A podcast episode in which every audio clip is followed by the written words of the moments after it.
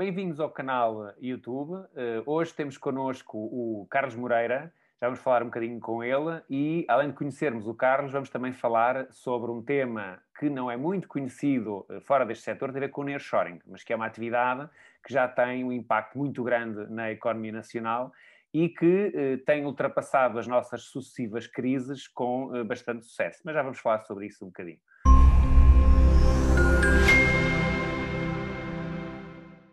Obrigado, Carlos, por teres aceito este, este convite. Obrigado, é um prazer. Uh, Diz-me uma coisa, como é que tu chegaste a este setor? Ou seja, o início da minha carreira profissional não, não foi, foi, neste setor, apesar de estar ligado mesmo no, no início. Portanto, o início de, da minha carreira foi em bancos e seguradoras, apesar de que a minha primeira experiência profissional, curiosamente, foi como operador de telemarketing, uh, part-time, uh, na altura no Banco Comercial Português, trabalhado das 6 da tarde às, às 10 da noite, a vender, a minha primeira campanha até foi a vender cartões de multibanco. Na altura era uma raridade ter os cartões de multibanco e, portanto, por acaso até foi interessante porque eu estava a estudar e pedi ao meu primo, trabalho na altura na, na seguradora da, da, do Banco Comercial Português, na altura ocidental, e se havia algum trabalho part-time, e ele depois lá meteu o meu currículo, e eu lembro-me perfeitamente que a, primeira, a minha primeira experiência, quando fiz o roleplay de recrutamento, foi, eu tinha que vender alguma coisa. E então eles meteram numa sala com, com o telefone e depois estava a pessoa que estava a fazer o roleplay noutra, noutra, noutra sala e pronto, tinha que vender qualquer coisa, disseram-me, vende o que tu quiseres. E eu lembro ainda hoje o quão nervoso eu estava na altura e uh, vendi um, um, sistema de paraquedas para um avião comercial. Pronto, não, uma, uma coisa, não foi uma coisa muito inovadora, mas pronto, garanti-me o lugar e consegui entrar lá, na, neste caso, no Banco Comercial Português, na direção sistemas de telemarketing.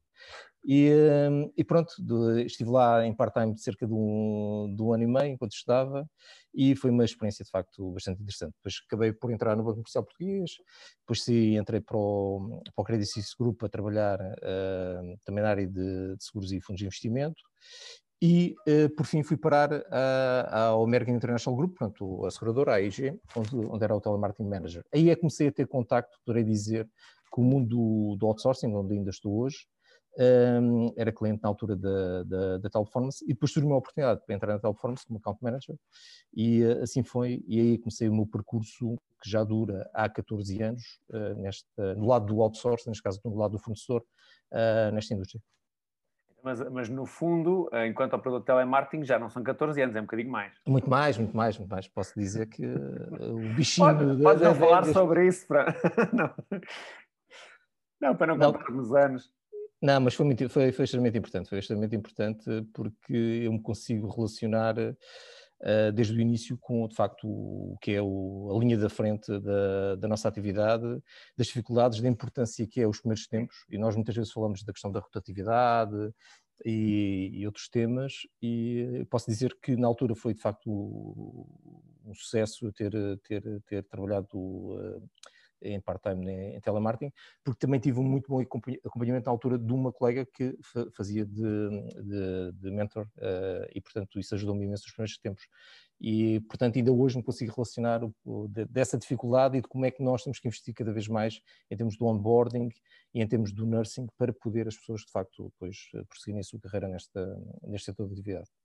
Sim, sim. Não, eu, eu, também comecei assim, comecei com um part-time à noite, das, das 10 da noite às 2 da manhã, um horário que eu adorava, não é? Era uma coisa maravilhosa. Bom. E no início da TMN, portanto, aos anos que isso já foi, mas eu também acho que isso faz parte do percurso, não é? Acho que essa, essa pequenina parte faz com que a nossa visão, ainda hoje, ao fim de tantos anos e tantas experiências, ainda hoje estamos marcados por esse início, aquela coisa do telefone tocar e nós temos que dar ali uma, arranjar ali uma solução, às vezes sem grandes ferramentas, não é? Era o que era, Uh, acho que é sempre importante. Olha, diz uma coisa, veja aí o logotipo atrás de ti, não é? Web Help. Como é que desse percurso uh, aconteceu a Web Help? Uh, pronto, no caso da WebHelp foi uma questão de, de headhunting que, que me contactaram uh, e já no passado havia interesse da empresa para, para me contratar, pois não, não, surgiu a oportunidade e desta vez surgiu, surgiu, portanto, podemos dizer que os astros estavam alinhados, não só enquanto empresa o crescimento tem tido nos últimos anos, mais por via de aquisição, em que hoje é o líder europeu, e, e portanto, Silvio Newman é uma empresa excepcional do ponto de vista de hum, perspectivas de crescimento e mesmo enquanto empresa, e portanto achei que era a altura certa para, para, para mudar. E como é que está a ser esta gestão, no fundo, de uma empresa em crescimento, grande, a nível europeu, e em termos de Covid-19? Como é que é isto, gerir Portanto, a gestão, curiosamente, é, para mim até, até me ajudou, ou seja, quando entrei na, na Webhelp foi precisamente em fevereiro do, do ano passado, portanto, logo no mês a seguir já estávamos em, em, confinamento, a meio de março, e para mim até me ajudou em termos de integração, porque me obrigou logo desde o início a ter um grande nível de comunicação com os meus colegas, seja na sede, seja noutros países, mesmo aqui internamente eh, em Portugal. Obviamente, eh, nunca é fácil fazer o onboarding numa empresa, uh, um novo trabalho, fazendo de forma virtual, não é? Isso aí nunca é fácil, nós gostamos Sim. sempre mais de cara a cara, mais ainda quando era um mundo novo para todos nós. Portanto, para terem noção, nós, na, na WebHelp, cerca, apenas 5% de, dos nossos colaboradores já faziam uh, algum tipo de work, work, from home. O resto fazia tudo, uh, trabalho a partir do, do, escritório. Portanto, como em todas as empresas, foi uma, um passo gigantesco havia muitas incertezas. Hoje, obviamente, para nós parece que nada aconteceu, foi tudo, tudo fantástico, mas não, não, não era o caso na altura. Mas para mim até, até me ajudou do ponto de vista da, da integração. Enquanto empresa, é uma empresa em crescimento bastante forte, não só, é não só a questão de em Portugal, também noutras eh, regiões e noutros países. Portanto, não nos podemos queixar nesse sentido, foi, o crescimento foi double digit o, o ano passado e as perspectivas são as melhores possíveis, porque nós também temos de lembrar uma coisa, não é só a questão da competição normal que existe entre estas empresas ao nível do mercado, o que é, que é, o que é saudável. Eh, Portugal, eh, nesse ponto de vista, também está muito bem visto no, como multilingual hub enquanto, enquanto localização para este tipo de serviços, portanto já não tem aquela questão de temos que vender Portugal, eh, uhum. Lisboa, ou mesmo o Porto, porque felizmente já foi feito esse trabalho no passado e hoje estamos, estamos com uma excelente reputação a esse nível. Há sempre questões que alguns projetos podem correr melhor do que outros, mas pronto, isso é, é, é, é vida, temos que trabalhar, trabalhar para isso. Mas enquanto localização, nós já temos clientes a dizerem não, eu quero ficar uh, maioritariamente em Lisboa, não é? Porque já é mais reconhecido. Alguns outros estão-se a estabelecer no Porto ainda bem e noutras localizações, e portanto eh, podemos dizer que a coisa até eh, correu, eh, correu bastante bem. A juntar a isso, tivemos obviamente clientes todos nós que foram mais impactados devido ao, Covid, nomeadamente em relação aos clientes do, do setor do turismo, portanto isso é a lei dos números, apesar de no início houve, volume porque havia mais havia cancelamentos, e portanto isso cria volume de trabalho, mas depois a partir de certa altura já não há esses cancelamentos e obviamente o volume desceu e que é claro. perfeitamente normal. Por outro lado, tivemos é, muitos clientes na área do retalho, na área da, da, do tech support, que por sua vez cresceram. E hoje temos que ver uma coisa que é, e fazem muitas vezes esta, esta pergunta, é, empresas, nomeadamente empresas né, relacionadas com, com fundos de investimento e outros, que é, este setor, o setor do, do, do podemos dizer, o outsourcing, ou mesmo uh, na, nossa, na nossa indústria, ou customer experience, ou BPO, o que quisermos chamar, o crescimento não é só um crescimento devido a uma questão demográfica, não é? Cada vez temos mais população e, portanto, vamos ter mais contactos, não é? Apesar de haver, uh, uh, obviamente, iniciativas para reduzir o número de contactos. Mas há outro que é a questão da migração do chamado brick and mortar para a parte virtual. Sim. Portanto, isso com o Covid exacerbou-se. Foi acelerado, exato. Portanto, quem é que vai atender esses clientes que já não vão à loja encomendar as coisas, ou reclamar, ou trocar? É alguém de forma virtual. E onde é que estão essas pessoas? Na sua maioria, estão em sourcing com, com, com, com a Webhelp e com outros concorrentes da Webhelp, ou podem estar no, no, no, centro in-house do, do, do, do, cliente, mas vai ou seja, esta indústria está a ganhar completamente. Isto é uma tendência que já vinha acontecendo há, há alguns anos, e que foi, obviamente, aumentado agora com a questão do Covid. Claro que depois, quando voltamos outra vez a ter as lojas abertas, baixa um pouco, mas sabemos que esta é uma tendência que ano após ano vai, vai continuar a acontecer. Portanto, as perspectivas, uh, pelo menos posso falar, de, obviamente, da Webhelp, não posso falar do, do, dos outros, uh, são as melhores nesse sentido. Como é que tu definirias o nearshoring? Assumiste como sendo uma plateia que nem toda ela sabe bem o que é que é isto do que nós estamos a falar. O que é que é o nearshoring? Nearshore, portanto, tem a ver com uma questão de localização. Ou seja, nós, eh, Portugal, é um país nearshore para os mercados europeus. Portanto, eh, Portugal tem, eh, tem o, que, o que interessa enquanto as suas bases para ser um destino de sucesso ao nível do, do, do, do nearshoring de serviços, BPO, o que quiserem chamar, enquanto multilingual hub. Porquê? Temos a questão do passado de imigração, muitos portugueses que imigraram para, França, Alemanha, Suíça, Luxemburgo, muitos agora nos últimos anos também para o UK. Um, e, portanto, isso dá-nos as bases de línguas, mais, obviamente, uma tendência que os portugueses tiveram desde muitos anos de também terem, ou seja, saberem falar línguas e a um bom nível, nomeadamente o inglês.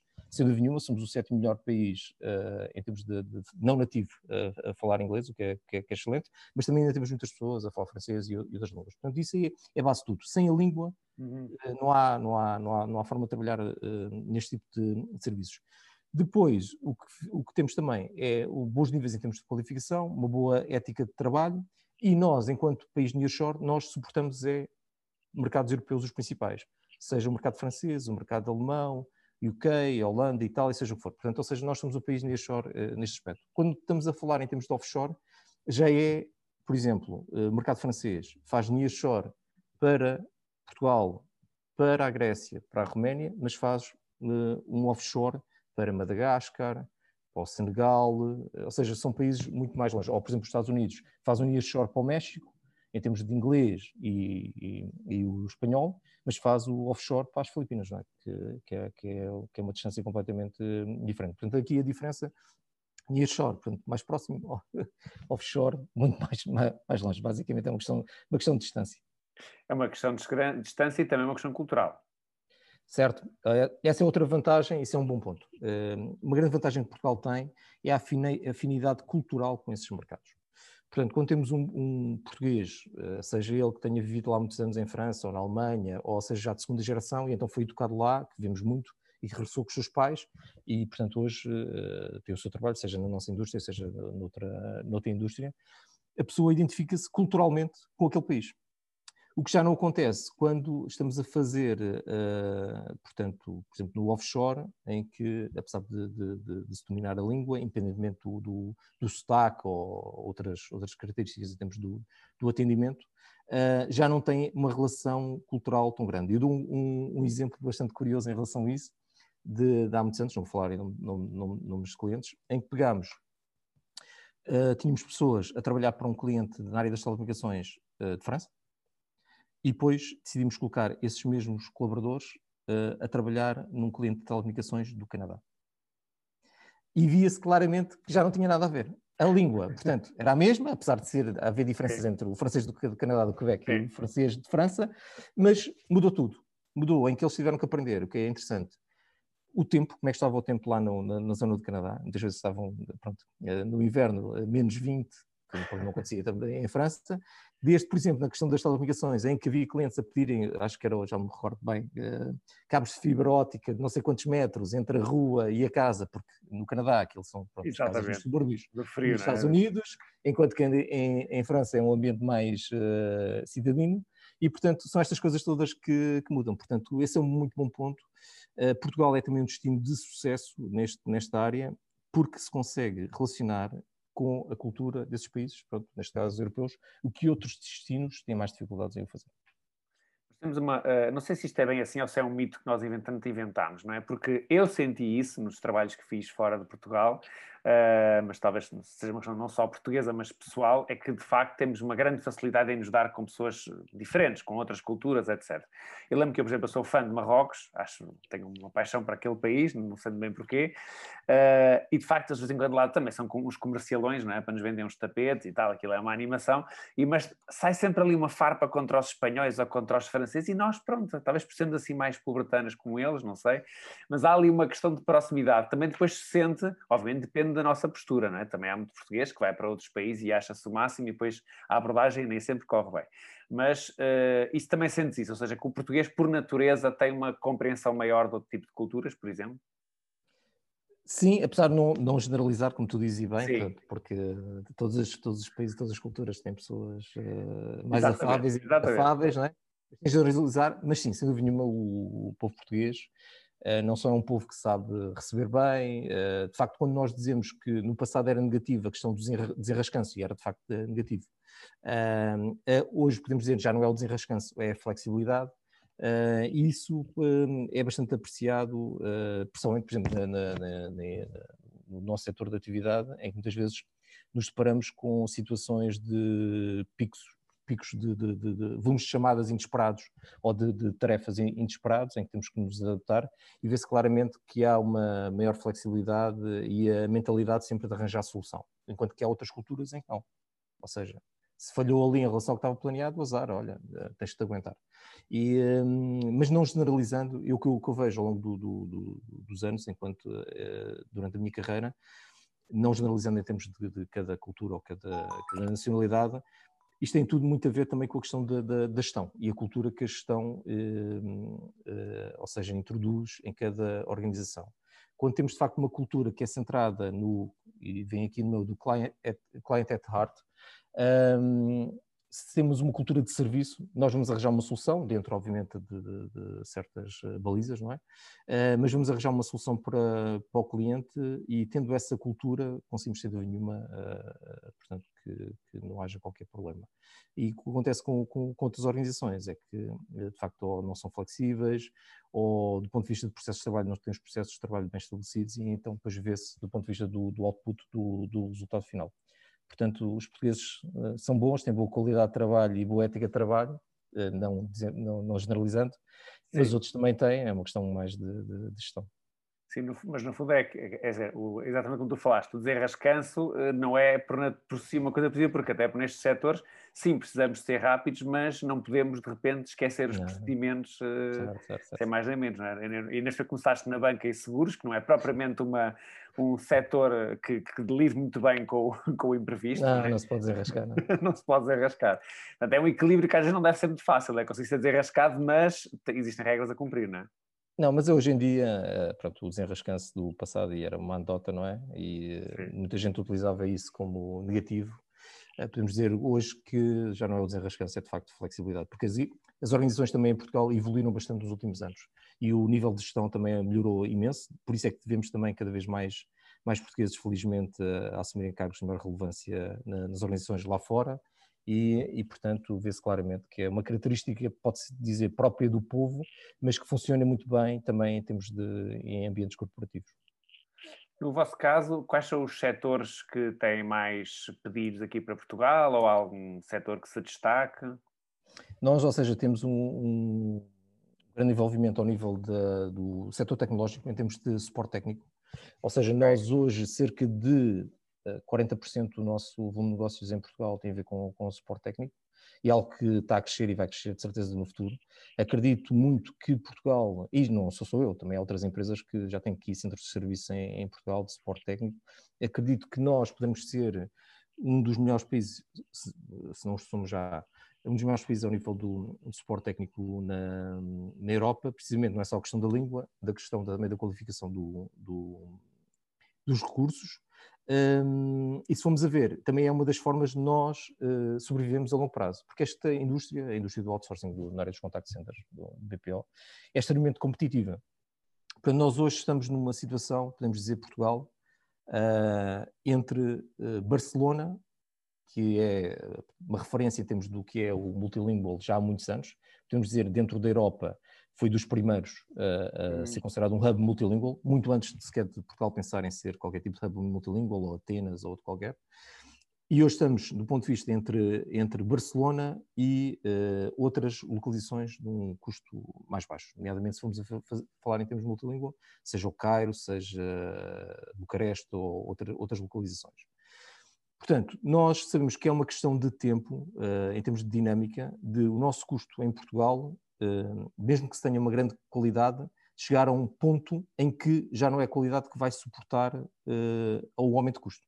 Portanto, nós, é sempre normal, nós, nós, nós obviamente falamos sobre o, o aumento do, do, dos salários e temos que pagar melhor às pessoas e tem que ser, sem dúvida nenhuma, isso faz todo sentido, mas nós também temos que nos posicionar estrategicamente enquanto país em algo que seja de maior valor acrescentado para podermos pagar mais às pessoas e podemos competir e continuar a ter um negócio cá, cá em Portugal. Caso contrário, quando chega àquele limite em que o custo já não justifica a qualidade, mesmo que sejamos os melhores em termos de qualidade, as empresas vão começar, é normal, é a dinâmica normal do, do, do mundo capitalista, Sim. vão começar a mudar para outras localizações. Isso já vemos, já vemos uh, tarefas de menor valor acrescentado, em que obviamente o cliente vai querer preço, apesar de podemos dizer que temos a melhor qualidade do mundo, e ele seleciona outras localizações que, que não Portugal. Portanto, é sempre nesta, nesta dinâmica que nós temos que nos situar.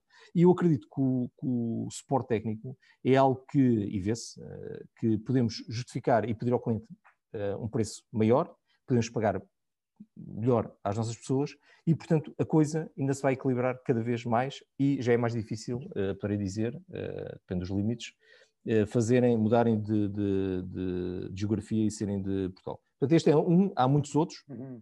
mas nós temos que cada vez mais pensarmos é a longo prazo de que forma é que, é que nos vamos posicionar dentro deste mundo altamente competitivo, que é o mundo do, do no, falo no caso, obviamente, da, da, da WebHelp, um, que é o mundo do, do outsourcing de, de, de, Customer Experience, em que, no meu caso, para poder uh, defender Portugal, um, tem que se encontrar quais é que são, de facto, as grandes valências que nós temos dentro do país e de forma é que nos podemos posicionar uh, em termos de, de, de footprint global. Quer dizer, nós, apesar de tudo, uh, em relação à Espanha, não nos estamos muito a aproximar, não é? Em termos de salários, tem vindo assim. Essa tendência natural não tem acontecido é. ultimamente, é. não é? Eu, eu, acho, eu, eu, eu, acho que, obviamente, esta, isto não vai acontecer de um dia para o outro, acho que vai demorar uh, bastante tempo, uh, mas é, sem dúvida nenhuma, um dos fatores de, de, de, diferenciação e que nos permite também ter muito negócio em Portugal. Quer gostemos de discutir o tema ou não, porque há pessoas que não gostam de discutir o tema do custo, e depois, mas vamos a ver, tudo tem, todos os serviços têm um custo, todos os produtos têm um custo, portanto, tem, tem que ser. E, mas sim, estamos, felizmente, temos uma diferença ainda significativa em relação à Espanha, não é a nossa concorrência, poderei dizer, a concorrência para outros negócios, mas não eh, para muitos do, do, do negócio que temos em Portugal. Um, em relação a outros países, então, nem se fala. Países da Norte da Europa nem se fala sequer a, claro. a, diferença, e mesmo que haja um acompanhamento ao longo do tempo, e ainda bem, eh, que vamos aumentando cada vez mais a remuneração da, das pessoas, mesmo assim ainda há uma diferença bastante grande. Aliás, eu aqui há tempos tive uma. Aliás, penso que até foi num debate da APCC que se falou nessa questão uh, sobre porque é que em Portugal não se conseguia ter uh, call centers a trabalhar em língua espanhola da mesma forma que conseguimos com o francês ou com o inglês. E o que responderam foi, pois, porque basicamente a concorrência da América Latina é brutal e aí sim a diferença de preço é muito, é sim, muito sim, grande. Sim, sim, sim, sim. Não, isso é verdade. Sentes um bocado a mesma coisa, né? no fundo, o espanhol, porque depois a competição com a América Latina é muito forte. Não, não, porque. E tentou-se no passado de, de, ter perto da fronteira, e Sim. não é possível, porque mesmo dentro da América Latina América do Sul há diferenças bastante grandes entre países e preços entre países, portanto, não, nunca seríamos competitivos. Mas, mas um ponto bastante importante: não somos competitivos quando é grandes volumes de, uh, podemos dizer, de offshore. Uh, em língua espanhola, mas hoje temos muito negócio, todas as empresas deste setor têm muito negócio em espanhol, inserido dentro de um ambiente multilingual. Exatamente. Seja, exatamente. as línguas não se, não se extinguem só porque, olha, é mais barato aqui ou menos. O, o grande valor intrínseco de, de, de, deste tipo de serviço é dizer ao cliente, tu metes aqui o teu centro com 7, 8 línguas, não interessa, Uh, apesar de ser mais barato, se calhar metes o espanhol na América do Sul, não te é tão interessante, estás a separar as línguas dentro do serviço. Portanto, tu, Portugal, vais ganhar economias de, de, de, escala ao ter tudo junto, vais necessitar de menos custos de formação, menos pessoas para gerir eh, da tua parte o, o, o, serviço, o know-how está concentrado em todas as línguas, os processos vão ser mais uniformes e, portanto, tu vendes de outra, de outra forma. E por isso é que não perdes uh, naquela lógica de dizer, não, não, vamos separar cada Exatamente. língua, vamos ter um mais barato e depois logo se vê. Diz uma coisa, que é uma, uma. Como é que se consegue fazer? Tens trabalhado, uh, sobretudo em multinacionais, não é? Pelo que me estás a dizer, é o teu percurso nos últimos largos anos. Como é que se consegue dar um cunho pessoal numa empresa multinacional, já com uma certa estrutura e, obviamente, já há coisas montadas previamente? Como é que isso se consegue fazer? Eh, consegue, depende muito da gestão, mais uma vez. Ou seja, obviamente as multinacionais têm todos os seus processos, os seus procedimentos, as suas ferramentas, tudo isso. Há coisas que tu não podes alterar, portanto, isso é um fato. Mas também uh, a gestão das empresas uh, também se adapta consoante o desempenho de cada colaborador. Portanto, se uh, de facto o, top management da empresa ver que, olha, o Carlos Moreira está a fazer este trabalho, aquele trabalho, está bem a fazer, eles dão alguma flexibilidade. Portanto, isso acontece. Porque é da forma também que as organizações crescem. As organizações não conseguem crescer, porque não, isto não, não, é, não estamos a falar de robôs, não é? Não conseguem crescer apenas eu defino o processo, é o melhor processo do mundo e vou ter sucesso. Isso não acontece. Portanto, é pessoas a trabalharem com pessoas. E, portanto, a boa gestão também é aquela que se adapta aos seus colaboradores, desde que, obviamente, tenham um bom desempenho e conseguem trazer algo de interessante para a organização. E é isso que acontece nas organizações de, de sucesso. É isso que eu vejo, por exemplo, na, na organização onde eu estou hoje, ou vi também no passado noutras organizações, que é a gestão também se vai adaptando também ao plantel que tem, não é? Como, ao, como aos clubes de futebol. não vou falar do meu Benfica, não vale a pena, mas uh, eh, um, é uma questão mesmo de, de, de se adaptar e uh, essas são também as orientações interessantes, as empresas interessantes para as pessoas trabalharem. É porque também, se fizerem um bom trabalho, também lhes permite uh, incorporar algo de si também no, no, no sucesso e no futuro da empresa. Então, e o que é que é a marca Carlos Moreira? Nesse ambiente e como é que. Perguntasse um bocadinho agora para entrar, mas Daniel Oliveira, não é? Tinhas, tinhas, tinhas, tinhas, fazer, tinhas fazer um inquérito, algo do género. O, o, o, Carlos Moreira é, já são muitos anos deste, deste setor, acho que, que é, em termos, tem a ver mais com, com, com o estilo de liderança e com, com, a gestão. Ou seja, nós, nós, primeiro de tudo, temos que ter respeito por todas as pessoas, independentemente da, da sua opinião e às vezes da, das coisas boas e más que fazem. Temos que ter respeito pelas pessoas, pelo colaborador todos temos direito a dar a nossa opinião, mesmo no final, olha, a tua opinião foi essa, mas a decisão vai ser outra completamente claro. diferente.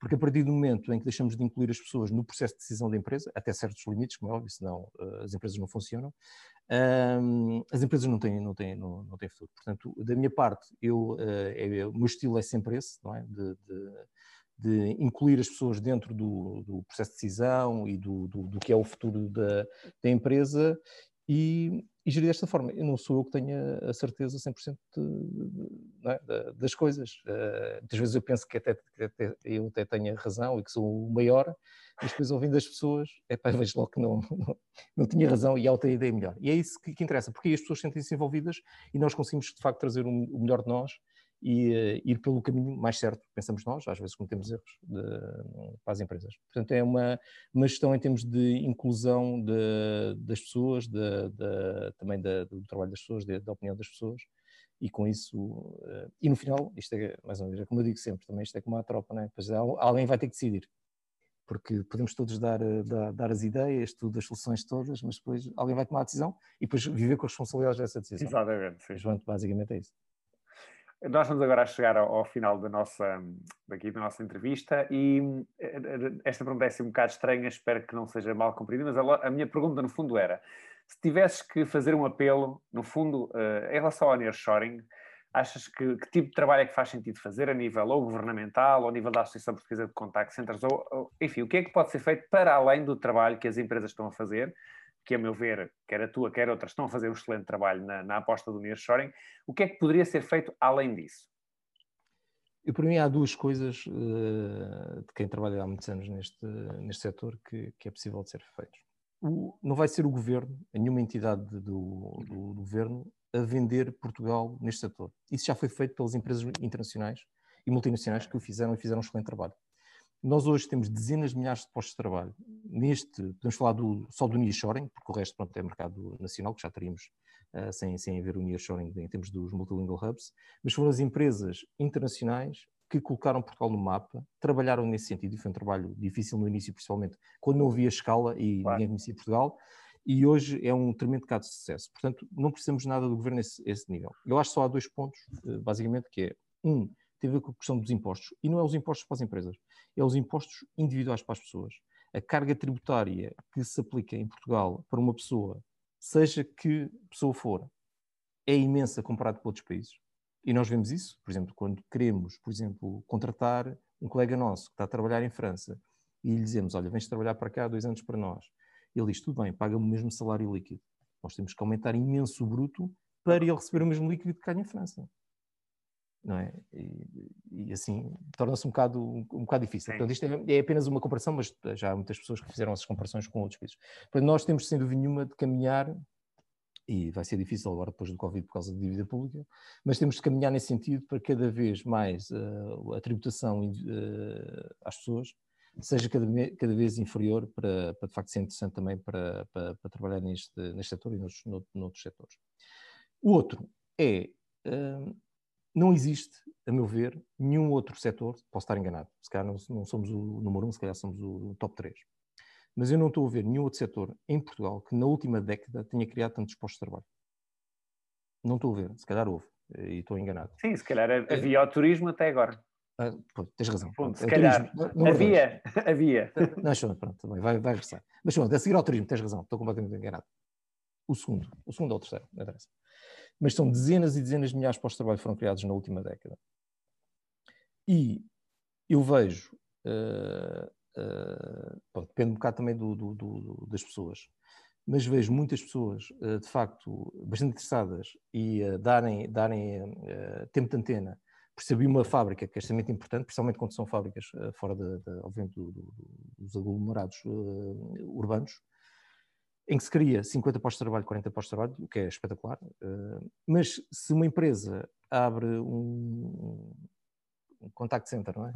E cria 300, 300 postos de trabalho, 500 postos de trabalho, bem, é, é, mais uma. Não, não há qualquer tipo de, de, de, de, de interesse.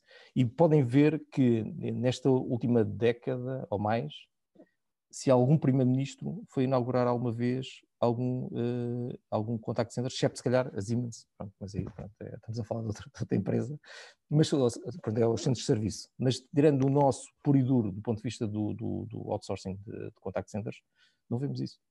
Não vemos porque, não sei porquê. Portanto, enquanto que este tipo de atividade cria imensos pós-trabalho e neste momento há dezenas e dezenas de milhares de pessoas a trabalhar neste setor.